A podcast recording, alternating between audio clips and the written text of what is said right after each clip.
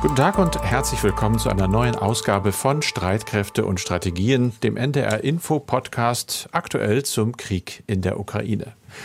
Der seine Wurzeln ja gut in der Zeit von Angela Merkels Kanzlerschaft hat, wozu sie sich nun endlich mal geäußert hat. Ein halbes Jahr nach ihrem Auszug aus dem Kanzleramt und zum ersten Mal ausführlich seit der von Putin losgetretenen Zeitenwende wie ihr Nachfolger Olaf Scholz sagt. Sie nennt das Ende der Welt, in der sie wichtig war und nach eigenen Worten erfolgreich versucht hat, Schlimmeres zu verhindern, lieber nur eine Zäsur. Merkel eben mit großem M wie Mitte oder Mäßigung.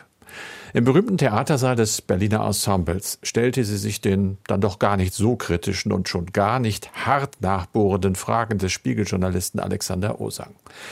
Er wirkte manchmal ein bisschen hilflos bis gedankenverheddert, sie dagegen souverän und sicher. Entschuldigung für Fehler der Vergangenheit oder auch nur für das Scheitern ihrer Diplomatie? Nein, Diplomatie sei ja nicht falsch, auch wenn sie nicht gelinge. Ich bin im Rückblick, wenn ich über alles summiere, eigentlich froh, dass ich mir nicht vorwerfen muss, ich habe es zu wenig versucht ein solches Ereignis, wie es jetzt stattgefunden hat, zu verhindern. Mhm. Sondern ich habe es glücklicherweise ausreichend versucht. Es ist eine große Trauer, dass es nicht gelungen ist. Aber ich mache mir jetzt keine Vorwürfe, dass ich es versucht habe. Die blanke Bundeswehr, Deutschlands Abhängigkeit von russischem Gas. Merkel räumte ein, dass es bei der Bundeswehr Nachholbedarf gibt. Und Gas und Öl und Nord Stream 2, das habe sie für sinnvolle Handelsbeziehungen gehalten, ohne natürlich zu glauben, Putin durch Handel wandeln zu können. Immerhin, sie war gewarnt. Schon 2007, dem Jahr der berüchtigten Wutrede auf der Münchner Sicherheitskonferenz, hatte Putin bei einem Treffen in Sotschi am Schwarzen Meer trotz der bekannten Hundeangst der Kanzlerin eine noch schwärzere Labrador-Dame ungeleint um sie herumlaufen lassen.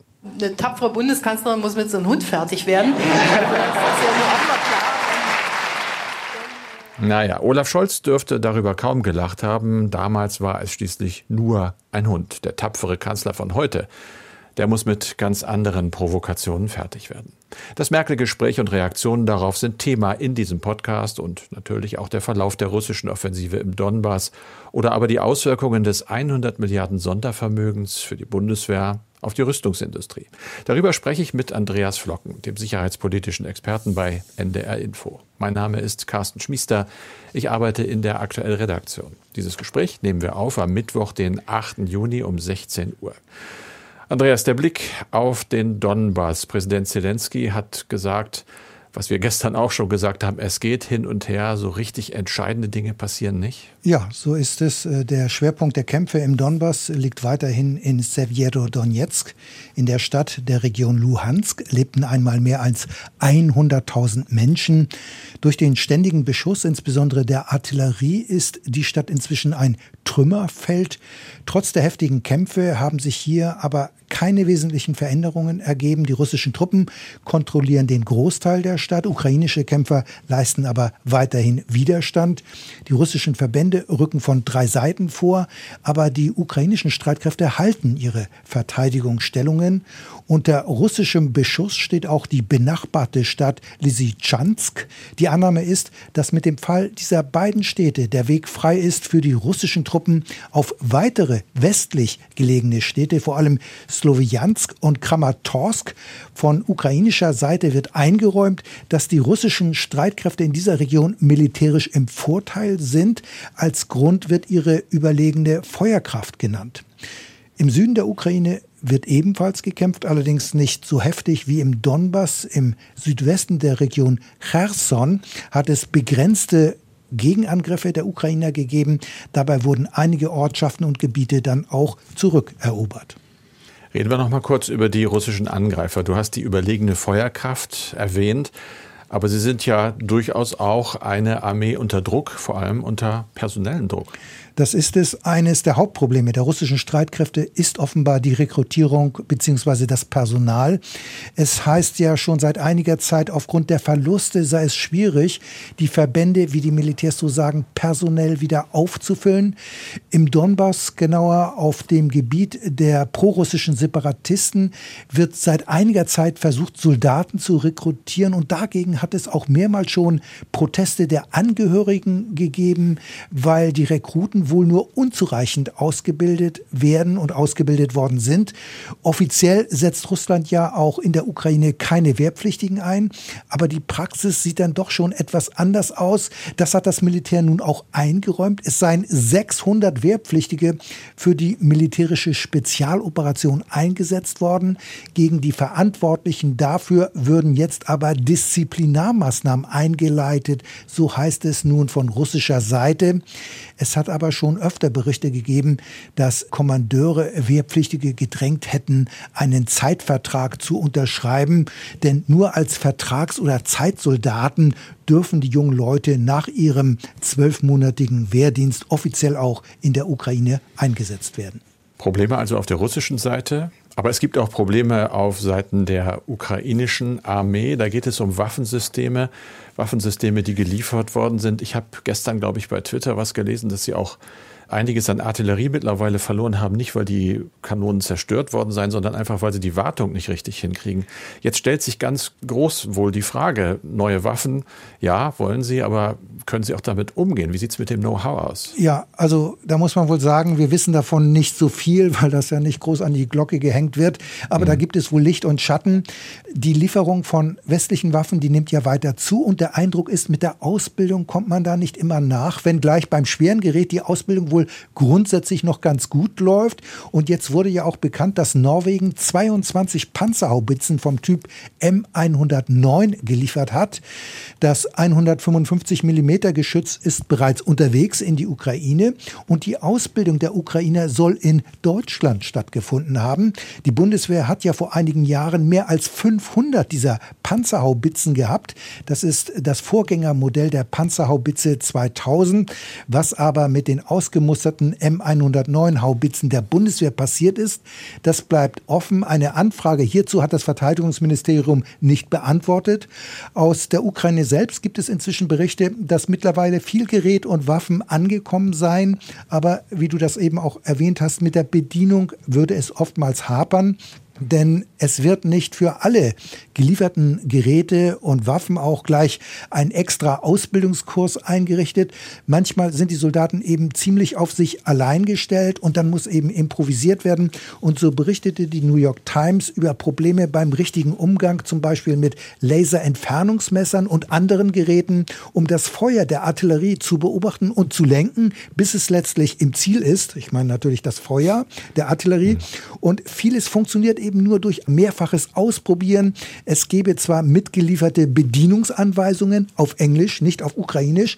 Und um diese zu verstehen und zu übersetzen, greifen die ukrainischen Soldaten dann manchmal auch notgedrungen auf Google Translate zurück. Also so viel zur nicht ganz einfachen Ausbildung an westlichem Gerät, Carsten.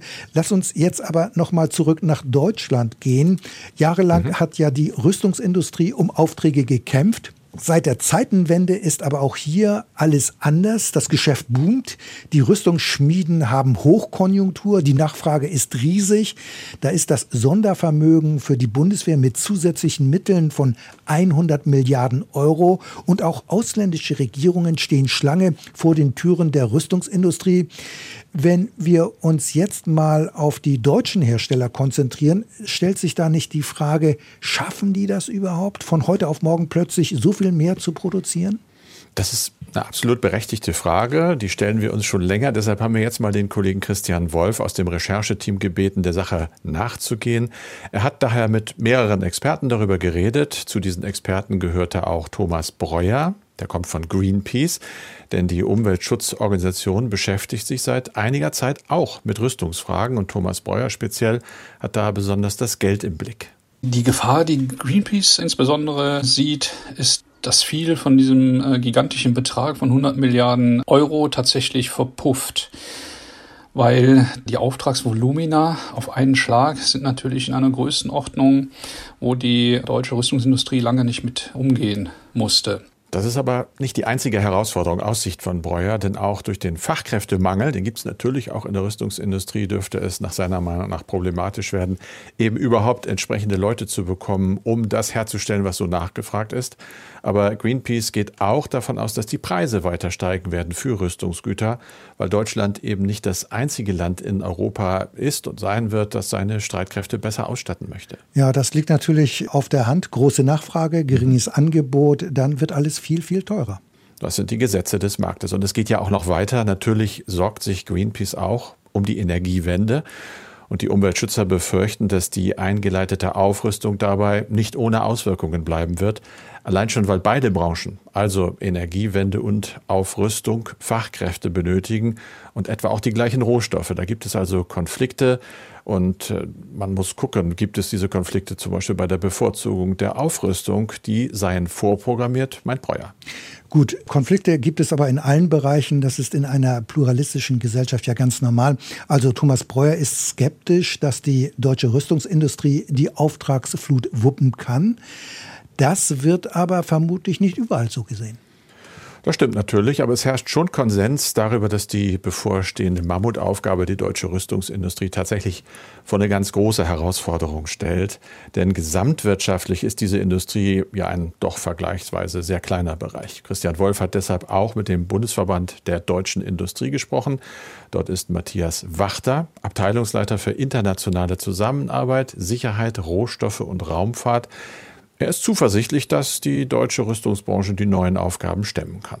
Zum einen wird es ja auch Aufträge an ausländische Unternehmen geben. Das heißt, nicht die vollen 100 Milliarden werden nur an deutsche Unternehmen geben. Das zum einen. Und zum anderen ist es so, dass die Unternehmen schon angeboten hatten, unmittelbar nach dem russischen Angriff auf die Ukraine, dass sie ihre Produktionskapazitäten auch kurzfristig erweitern und erhöhen von einem Regel-Einschichtbetrieb zum Beispiel auf zwei oder drei Schichten gehen.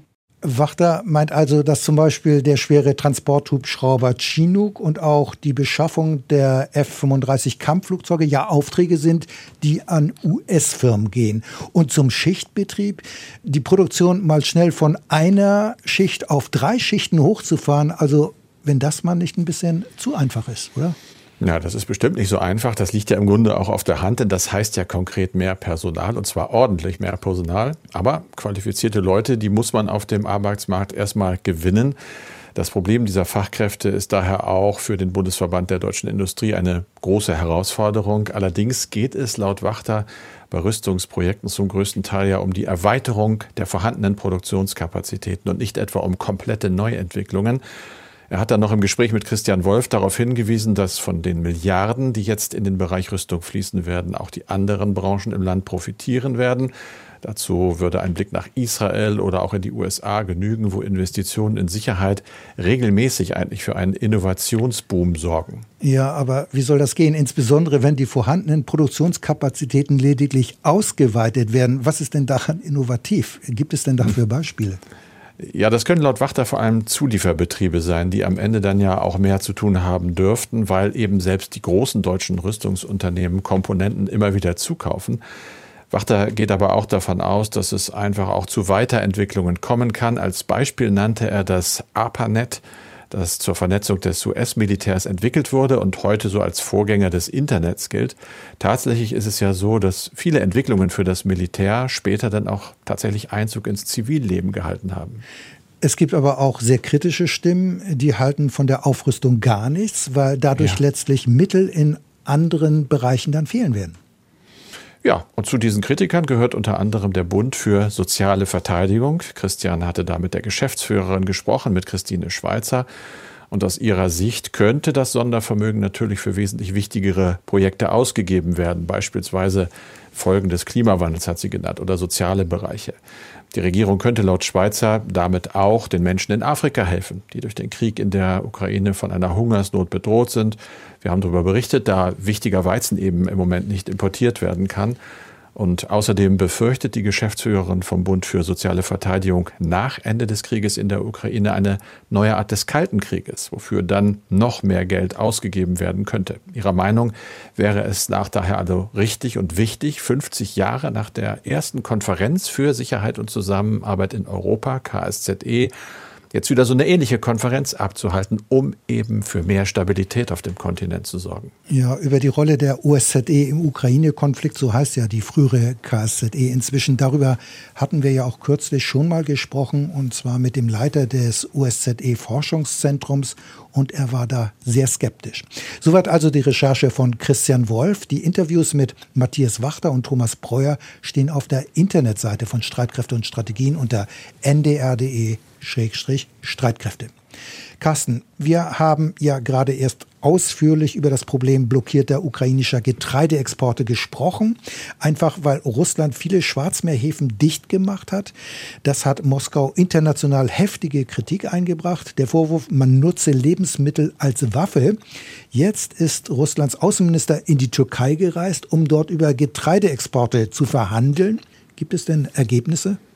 Ja, es gibt zumindest Aussagen und eine, die jetzt nicht wirklich überrascht. Sergei Lavrov hat nämlich bei seinem Besuch in der Türkei die Ukraine selbst für dieses Phänomen verantwortlich gemacht, denn Kiew weigere sich ja bislang, die Häfen zu entminen und anderweitig Durchfahrten von Frachtschiffen zu gewährleisten. Das hat er nochmal betont. Auf der anderen Seite sagt natürlich die ukrainische Seite, was ihr da mit euren Blockaden auslöst, ist katastrophal. Nach aktuellen Angaben aus Kiew sitzen oder ja, sitzen tatsächlich 23 Millionen Tonnen Getreide und Ölsaaten nicht fest, können nicht exportiert werden, weil eben die Häfen fast alle äh, beschädigt sind oder unter russischer Kontrolle. Es geht eigentlich im Moment nur um die Freigabe von Odessa. Beide Seiten misstrauen sich natürlich. Wir haben beim letzten Podcast darüber geredet. Kiew sagt, Moskau klaue regelrecht Getreide und verkaufe das dann auf eigene Rechnung. Also das, was man sonst erwartet hatte, Ergebnisse bei dieser Konferenz, wie zum Beispiel die Einrichtung eines Sicherheitskorridors, die hat es im Moment nicht gegeben. Lavrov sagt wieder, an uns liegt es nicht. Wir wollen ja Sicherheit von Schiffen gewährleisten, die ukrainische Häfen verlassen, aber natürlich nur, wenn die Minen wegkommen. Dann sagen wiederum die Ukrainer, wenn keine Minen mehr da sind, kann die russische Marine einfahren. Dann haben wir auch da den Krieg. Also im Moment dreht sich da alles umeinander. Aber es gibt ja auch die Forderung nach westlichem Geleitschutz für Getreidekonvois, also für die Schiffe, die dieses mhm. Gut dann transportieren. Klingt erstmal logisch. Nach dem, was ich so lese, ist es aber auch schwierig. Also zum einen müsste man sagen, wer soll das denn machen? Vielleicht die türkische Marine, die russische ja sicherlich nicht. Da wird die Ukraine nicht mitspielen. Auch bei der Türkei ist sie skeptisch. Und die Türkei hat ja, wir haben anfangs in den Podcast mal drüber gesprochen, durch die Montreux-Konvention von 1936 das Recht zu bestimmen, welche zivilen Handelsschiffe, aber auch militärische, also Marineschiffe, durch die Dardanellen und den Bosporus fahren dürfen. Im Moment ist da alles dicht. Die Amerikaner haben auch schon mal gesagt, wir kriegen gar keine Schiffe ins Schwarze Meer rein. Das sieht im Moment danach aus, dass verhandelt werden muss auf jeden Fall. Die Türkei ist ja verhandlungsbereit. Es sollen auch Italien und Großbritannien schon angeboten haben, Minenräumer zu schicken. Russland wiederum wird allgemein angenommen, wären türkische Schiffe lieber. Wiederum die Ukraine will es nicht. Also auch da ein Spiel auf Zeit. Eine Lösung könnte vielleicht, das lese ich gerade, eine Resolution im Sicherheitsrat sein zugunsten eines humanitären Korridors. Da könnte man es Kiew etwas leichter machen, zuzustimmen. Das ist eine Hoffnung der Türkei. Frankreich steht hinter so einer Idee und Moskau nimmt man allgemein an, würde so eine Resolution vor dem Hintergrund der Welternährungskrise, die sich gerade zuspitzt, wohl kaum blockieren. Ja, wir werden sehen, wie das weitergeht. Mhm. Carsten, du hast dir ja am Dienstagabend das Gespräch von Angela Merkel angeschaut und es eingangs auch ja schon kurz erwähnt. Wie hat das auf dich gewirkt und wie sind die Reaktionen am Tag danach? Ich fand es total spannend, mir das anzugucken. Ich habe gedacht, ja, so kenne ich Angela Merkel nicht. Die wirkte natürlich äh, nicht angespannt, sie wirkte losgelöst. Das hat, und da komme ich gleich drauf, natürlich auch ein bisschen was mit den Umständen dieses Gesprächs zu tun. Aber ja, sie war schon äh, stark in ihrer Präsentation und sie ist natürlich auch ein Profi. Wenn man nicht wirklich in eine Ecke gedrängt wird, dann muss man sich auch nicht großartig verteidigen. Das Ganze war offenbar zu spät für viele Zeitungskommentare. Vielleicht auch nicht wichtig genug. Ich habe da mal reingeguckt, da wurde lieber die Scholz-Reise nach Litauen kommentiert oder Cem Özdemirs Tierwohllabel oder Boris Johnsons überstandenes Misstrauensvotum. Es wurde dann aber danach viel geredet, vor allem im Radio natürlich. Experten wurden gefragt, Politikwissenschaftler. Und da war so ziemlich alles an Meinung vertreten, von gut bis schade, dass sie sich nicht entschuldigt hat. Es wurde gesagt, sie hätte eigentlich mehr auf die Energieabhängigkeit und auf die Bundeswehrfragen eingehen sollen. Die seien ja verlottert, die Bundeswehr. Da ist sie ausgewichen und es wurde eben nicht nachgebohrt. Das ist so die Hauptkritik, die zieht sich durch. Die Kanzlerin war in Topform. Der Kollege, der die Fragen gestellt hat, ja, da war Luft nach oben. Er hätte da ein bisschen mehr Druck ausüben können. Auf diese Weise hatte Merkel eben kein Problem, auch mit ihrem Charme und mit Witz und mit Selbstironie ziemlich gut auszusehen. Carsten Frank-Walter Steinmeier, der war ja damals Außenminister, der sieht die eigene Russlandpolitik eher kritisch, inzwischen jedenfalls. Für Merkel war die Russlandpolitik aber kein Fehler. Wie passt das zusammen? Indem sie einfach eine andere Meinung hat und natürlich sagt, äh, etwas, was nicht gelungen ist, ist nicht automatisch falsch. Das haben wir ja gleich am Anfang des Podcasts auch im Originalton von ihr äh, gehört. Sie habe versucht, für den Frieden zu tun, was sie habe tun können. Sie habe auch das Minsker Abkommen verteidigt, obwohl sie da Kritik dran durchaus gelten ließ. Aber unterm Strich habe das der Ukraine sieben Jahre mehr Zeit gegeben, wie sie sich ausgedrückt hat, um zu der Ukraine zu werden, die sie heute sei. Also auch wehrhafter, vielleicht auch etwas demokratischer. Es wurde ja durchaus angesprochen, dass es da Defizite gab und vielleicht immer noch gibt. Also ihre These ist eben Schlimmeres verhindert. Da habe ich auch mit meiner Frau drüber schon gesprochen. Schlimmeres verhindert. Schlimmer als das, was jetzt ist. Noch schlimmer. Das ist, muss man wirklich lange drüber nachdenken und man kann und man wird sich darüber streiten. Aber nein, unterm Strich folgt sie diesem Steinmeier-Kurs nicht und sie sagt, was ich gemacht habe, war in der Wirkung nicht das, was ich wollte, aber es war an sich in Ordnung. Andreas, lass uns nochmal zu E-Mails kommen. Und zwar kriegen wir natürlich immer relativ viele E-Mails. Das freut uns. Manchmal schaffen wir es dann aber auch nur eine Mal anzusprechen. So ein Tag ist heute. Und zwar lese ich mal vor, was Manuel Neumann geschrieben hat. Wie in Ihrem Podcast gehört, ist der Abtransport von Getreide aus der Ukraine über See momentan nicht und über die Schiene nur sehr schwierig möglich. Wäre es sinnvoll durchführbar, beispielsweise den Airbus A400M zum Transport von Getreide aus Lviv im Westen der Ukraine zu nutzen. Dann müsste das Getreide erstmal nur innerhalb der Ukraine per Land transportiert werden. Ein solcher Einsatz müsste mit den Kriegsparteien abgestimmt werden, damit es zu keinem versehentlichen Abschuss käme. Wäre das aus deiner Sicht eine Idee? Also der Transport von Getreide per Flugzeug, also das ist keine Option. Es sind ja mehrere Millionen Tonnen Weizen, die in der Ukraine lagern und aus dem Land herausgebracht werden sollen. Also Flugzeuge haben gar nicht diese Transportkapazitäten, die hierfür notwendig sind. Das Transportflugzeug A400M, was hier genannt worden ist, hat eine Nutzlast von 37 Tonnen. Da müsste man mal ausrechnen, wie viele Flüge notwendig wären, um das Getreide per Flugzeug zu transportieren. Es wären Tausende, denn die Rede ist ja von mehr als 20 Millionen Tonnen, die transportiert werden müssen. Also hinzu kommt, der Weizen könnte mit Sicherheit nicht lose im Frachtraum transportiert werden. Er müsste entsprechend verpackt werden. Und das würde alles viel Zeit und viel Geld kosten. Und ich bin kein Logistikkenner, aber so ein Transport, der wäre einfach nicht wirtschaftlich. Weiter ist der Einsatz ja einer westlichen Militärmaschine in der Ukraine im Augenblick schwer vorstellbar, denn die NATO möchte ja alles vermeiden, um Kriegspartei zu werden. Und so ein Einsatz könnte ein erster Schritt sein, Kriegspartei dann doch zu werden, auch wenn solche Flüge mit Zustimmung der Konfliktparteien erfolgen würden. Also der Lufttransport von Getreide ist nicht sinnvoll und wäre in diesem Umfang auch gar nicht durchführbar. Unsere Adresse für E-Mails ist unverändert streitkräfte.ndr.de. Streitkräfte mit AE. Das Fach ist gut gefüllt. Für die nächsten Podcasts haben wir viele spannende Anfragen und Anregungen bekommen. Wir gehen darauf ein, auch wenn wir sie nicht immer im Einzelnen beantworten können.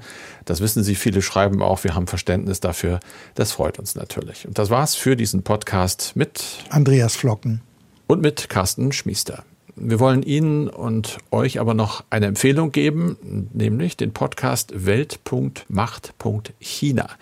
Den gibt es in der ARD Audiothek. In der neuen Folge geht es um die Frage, warum Peking Putin den Rücken stärkt, Nachbarn im Pazifikraum mit Krieg droht und weltweit Wirtschaftskriege anzettelt, auch in der Europäischen Union. Hallo, ich heiße Steffen Wurzel. Ich war bis Anfang dieses Jahres ARD-Hörfunkkorrespondent in Shanghai in China und ich bin einer der Macher des neuen Podcasts Welt macht China. Das ist der China-Podcast der ARD und wir machen damit tatsächlich den ersten deutschsprachigen Podcast, der sich intensiv mit China befasst. Zuletzt zum Beispiel haben wir uns angeschaut die Frage, warum Chinas Staats- und Parteiführung im Ukraine-Krieg auf der Seite Russlands steht und was das für uns bedeutet. Alle 14 Tage befassen wir uns mit einem Thema aus oder über China, also aus Politik, aus Gesellschaft, Wirtschaft, Kultur, Kulinarik, kann das auch mal sein, also alles Mögliche dabei. Und ganz wichtig, wir schauen uns immer an, was bedeutet das, was in China passiert, konkret für uns, wenn Chinas Staats- und Parteiführung zum Beispiel an der umstrittenen Null-Covid-Politik festhalten will oder wenn in Hongkong die letzten Autonomierechte beseitigt werden. Wir, wir sind ein Team aus JournalistInnen, die mit China zu tun haben oder hatten, die teilweise auch in China geboren sind und uns eint, dass wir Stimmen aus China und aus Europa zu Wort kommen lassen wollen. Weltmacht China gibt's in der ARD Audiothek und überall, wo es Podcasts gibt.